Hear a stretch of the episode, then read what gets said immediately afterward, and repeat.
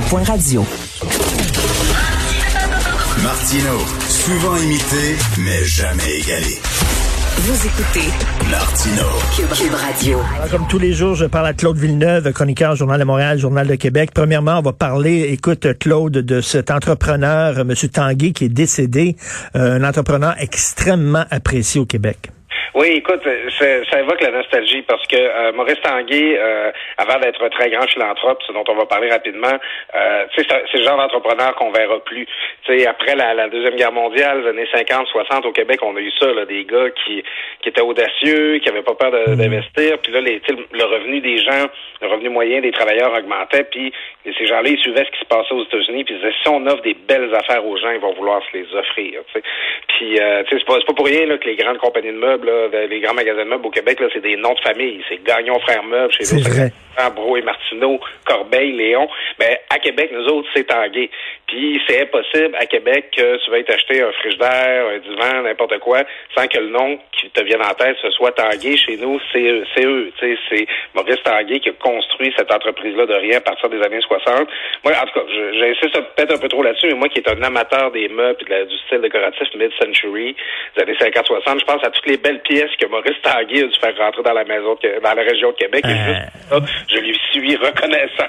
Ah, moi aussi, là, euh, mon, euh, mon, style préféré, c'est mid-century. Moi aussi, là, tout à fait, les, les, meubles des années 50-60. Écoute, dans la région de Québec, là, il y a vraiment des, il y a comme une tradition d'entrepreneurs colorés qui, qui s'impliquent dans, dans leur communauté. Bien sûr, il y a M. Tanguay, comme tu dis, c'est un philanthrope. On pense aussi à M. Simons, qui a fait venir, la, c'est lui qui a fait venir la magnifique fontaine devant le Parlement. Oui, aussi, oui. Il y, a une, il y a une belle fresque dans, dans son magasin du Vieux-Québec, mais aussi la fontaine de Tourny, là, que les gens connaissent. Ben exactement. Puis aussi, il y avait le fondateur euh, de, de Valcartier, le, le, le, le, complexe d'amusement, de, récréation Valcartier aussi, qui était très connu dans la région de Québec. Là. Il y a comme une... Juste avant l'inauguration de son bar à. Ben, exactement, tout à fait. Il y a une tradition d'entrepreneurs colorés euh, dans la région de Québec. Oui, puis on est chanceux parce que, bon, euh, c'est sûr Québec, c'est pas une immense ville, alors ces personnalités-là, ils ressortent, on les connaît, puis on est chanceux parce qu'ils sont super impliqués dans la communauté. Euh, tu sais, des gars comme Peter Simons qui, euh, qui font de la philanthropie, qui mm. les jeunes entrepreneurs, et c'était ça aussi pour Maurice Tanguay. Euh, les gens de mon âge, ils connaissent plus Maurice Tanguay pour son implication sportive et philanthropique. Maurice Tanguay, c'est lui qui a euh, qui a, qui a, euh, qui a fondé l'Océanique de Rimouski avec des entrepreneurs là-bas, parce qu'il y a des magasins Tanguay aussi dans l'Est du Québec.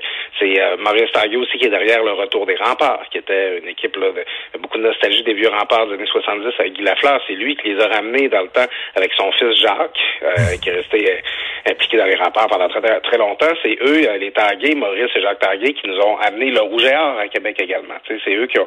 Puis, tu sais, il y a une association entre le Rouge et Or à Québec et le, la, la, la, famille Tanguay, euh, c'est nos équipes chouchous chez nous. Là. Maurice Tanguay, c'est un amateur de sport, c'est quelqu'un justement qui avait beaucoup redonné à la communauté en s'impliquant pour qu'on ait des équipes sportives là, qui, nous, qui nous unissent. Non, non, vraiment une personne extrêmement importante. Est-ce que tu penses, à chaque fois qu'il y a quelqu'un de connu comme ça qui meurt, on dit toujours ils ont cassé le moule, ils s'en feraient plus. Mais tu sais, c'est vrai que cette génération, ce profil d'homme d'affaires là, là, qui, qui qui défrichait avec une hache, là, tu sais, là, qui avait pas peur de rien. Aujourd'hui, on dirait que c'est, hein, ils demandent des subventions du gouvernement, puis tout ça. C'est pas la même affaire. Mais c'est parce que c'est, l'entrepreneuriat, c'est plus la même chose aujourd'hui. Hein. C'est maintenant les, les gens qui euh, qui les, les, les ceux qui viennent, tu sais, les Steve Jobs, les euh, les Elon Musk là, tu sais, c'est euh, c'est euh, tu plus un magasin de commerce au détail, euh, tu mets des meubles dedans puis des vents. Là. Maintenant, il faut que tu inventes des procédés, euh, des nouvelles technologies. Tu sais, la science est très proche de l'entrepreneuriat. Maintenant, c'est plus le même entrepreneur qui, qui peut s'en remettre juste à son travail et à son audace là pour. C'est vrai, c'est vrai, c'est vrai. Écoute, on a un nouveau ministre responsable de la lutte contre le racisme. T'en penses quoi? Écoute, euh, je vais être un peu méchant ce matin. Euh, je, pas, pas tant sur l'idée de nommer un ministre pour la lutte pour le racisme, mais je, je, pouvais pas m'empêcher de citer le collègue euh, Michel David, là, qui, en parlant de Benoît Charette, qui était nommé ministre, disait La platitude de ce moulin à parole est une arme redoutable, capable de dégager n'importe quel adversaire. Euh, C'est vrai qu'il était plate. Oui, ben c'est ça. C'est que Benoît Charette, le nouveau ministre, un gars, il parle, il parle, il parle, il parle, puis à un moment donné, tu te rends pas compte que t'es parti dans, en orbite, là, puis que tu devrais penser à autre chose complètement. Euh, c'est, c'est pas un gars très spectaculaire. C'est pas un gars euh, qui, euh, qui, qui est très inspirant là, dans ses interventions et tout ça. Euh, Thomas Mulcair, ce matin, euh, dans le Journal de, de Québec, qui dit, euh, Journal de Montréal, qui dit que, ah, au contraire, c'est un ministre justement peut-être discret, euh, tu sais, qu'on remarque pas trop, mais qui obtient des résultats dans tous ses dossiers. Alors, bon, on a voulu nommer un ministre à la lutte contre le racisme. Moi, je trouve que c'est beaucoup symbolique. Comme je disais, je sais pas quelle sorte de politique ou quelle sorte de, de, de résultat on peut s'attendre de ça, mais moi, ça m'a, sa nomination, Benoît Charette, m'a donné un petit peu l'impression qu'on cherchait à noyer le poisson. Là.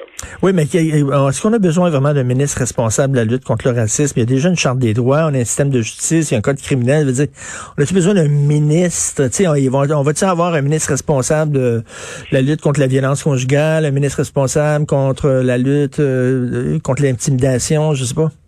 Ben, écoute, que ce soit une mission particulière donnée à un ministre, euh, comme c'est le cas particulièrement, ça peut être utile si ça vient avec des actions.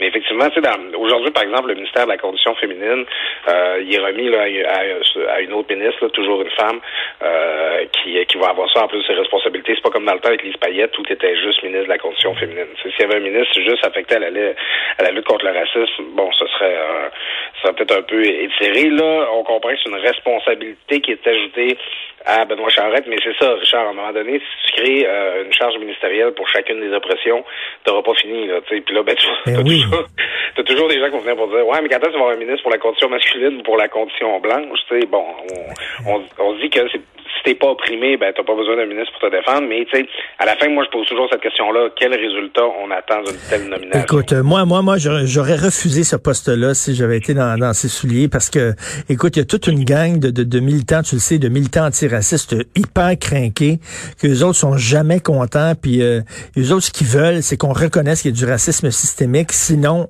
t'es raciste. Oui, puis c'est ça. Puis là, moi, moi je, je, je suis fatigué de ce débat-là parce que, bon, moi, je, le, pire, c'est que là-dessus, on aura peut-être un désaccord, Richard. Moi, je crois que ça existe, euh, le racisme systémique. L'affaire, c'est que on en parlera pendant des mois, des années. Euh, ça euh, ça fera pas avancer le dossier. Là. on n'a pas besoin de s'entendre s'il y a du racisme systémique ou pas pour s'attaquer au racisme. Ça, c'est ça, c'est la première affaire que je pense. Ensuite, euh, ben il y a cet enjeu-là pour François Legault, c'est que il fera il fera toutes les, les, les commissions, les ribambelles là, de mesures que tu peux imaginer pour réduire la discrimination, puis euh, faire lever les contraintes à l'embauche avec ça au logement et tout ce que tu peux t'imaginer comme obstacle qu'une personne euh, dite racisée va vivre. Euh, aux yeux des militants antiracistes, euh, François Legault, ça va toujours rester un gouvernement de blancs euh, qui ne tiennent pas compte des minorités. Puis, mais, mais surtout, jamais... puis surtout, la loi 21, on va tout le temps lui dire la loi 21 est une loi raciste. Oui, ben c'est ça. Puis euh, là, c'est rendu que la loi 101 embarque là-dedans. Ouais. Euh, tu sais, c'est que un gouvernement qui est nationaliste aura jamais, ira jamais chercher ses crédits auprès euh, de, la, de la minorité euh, antiraciste. Là, tu sais, c'est ça, ça, ça, ça, pourra pas se passer comme ça. Alors, euh, tu sais l'effort politique est louable. Je pense que Benoît Charette, euh, bon, en a parlé. Lui-même, il a une expérience personnelle. Son épouse euh, est, euh, est d'origine haïtienne. Ses enfants sont métis. Alors, bon, il, dit que... ben, écoute, j'avais même pas pensé t'en parler, mais, mais je sais quand même à le dire. C'est que, tu sais, à la blague, je disais, tu sais, c'est un peu le ministre, j'ai un ami noir. Ben oui. Il y avait un texte de Nicolas dans le Devoir hier qui parlait de ça, puis qui disait, bon, là, on va en finir avec ça. J'ai un ami noir. C'est pas parce que t'as un ami noir euh, que, que t'es plus euh, sensible au racisme. Effectivement, il y a quand même une réalité, c'est que moi, mes neveux sont métis, mon, leur père est originaire du Tchad. Puis c'est sûr que mon, mon regard sur la question du racisme est teinté par cette expérience-là. Moi, le mot nègre, je l'aime pas. Bon, le mot haine, excusez, je l'ai dit, je m'excuse, euh, j'ai pas fait de trigger warning avant, j'aurais pas dû le dire. Mais ce mot-là, je le déteste, je le, je le hais parce que juste la crainte que mes neveux et que ma nièce soient un jour affublés de ce mot-là me, me met dans une certaine détresse. Alors, je comprends que ma douleur, c'est pas la même que celle que quelqu'un qui souffre, euh, qui, qui, vit le mm-hmm. racisme lui-même. Mais c'est sûr que mon expérience de quelqu'un qui, qui, que parmi les personnes que j'aime le plus au monde qui risquent de subir du ben racisme. oui. Non, non, mais c'est certain que tu es plus sensibilisé à ça quand, quand tu as des gens racisés autour de toi. Oui, parce que je les aime. Tu sais, c'est pas parce que je, je, les prends pas comme un token, c'est parce que je les aime, ça me fait du mal pour vrai. Alors, à un moment donné, tu sais, moi, le, le, le, bagage de Benoît Charette avec son épouse, ses enfants, je l'accepte comme valide dans cette discussion-là. Tout à fait. Ben, merci beaucoup, Claude Villeneuve. Bon week-end. Bon, à bientôt, Charles. Salut.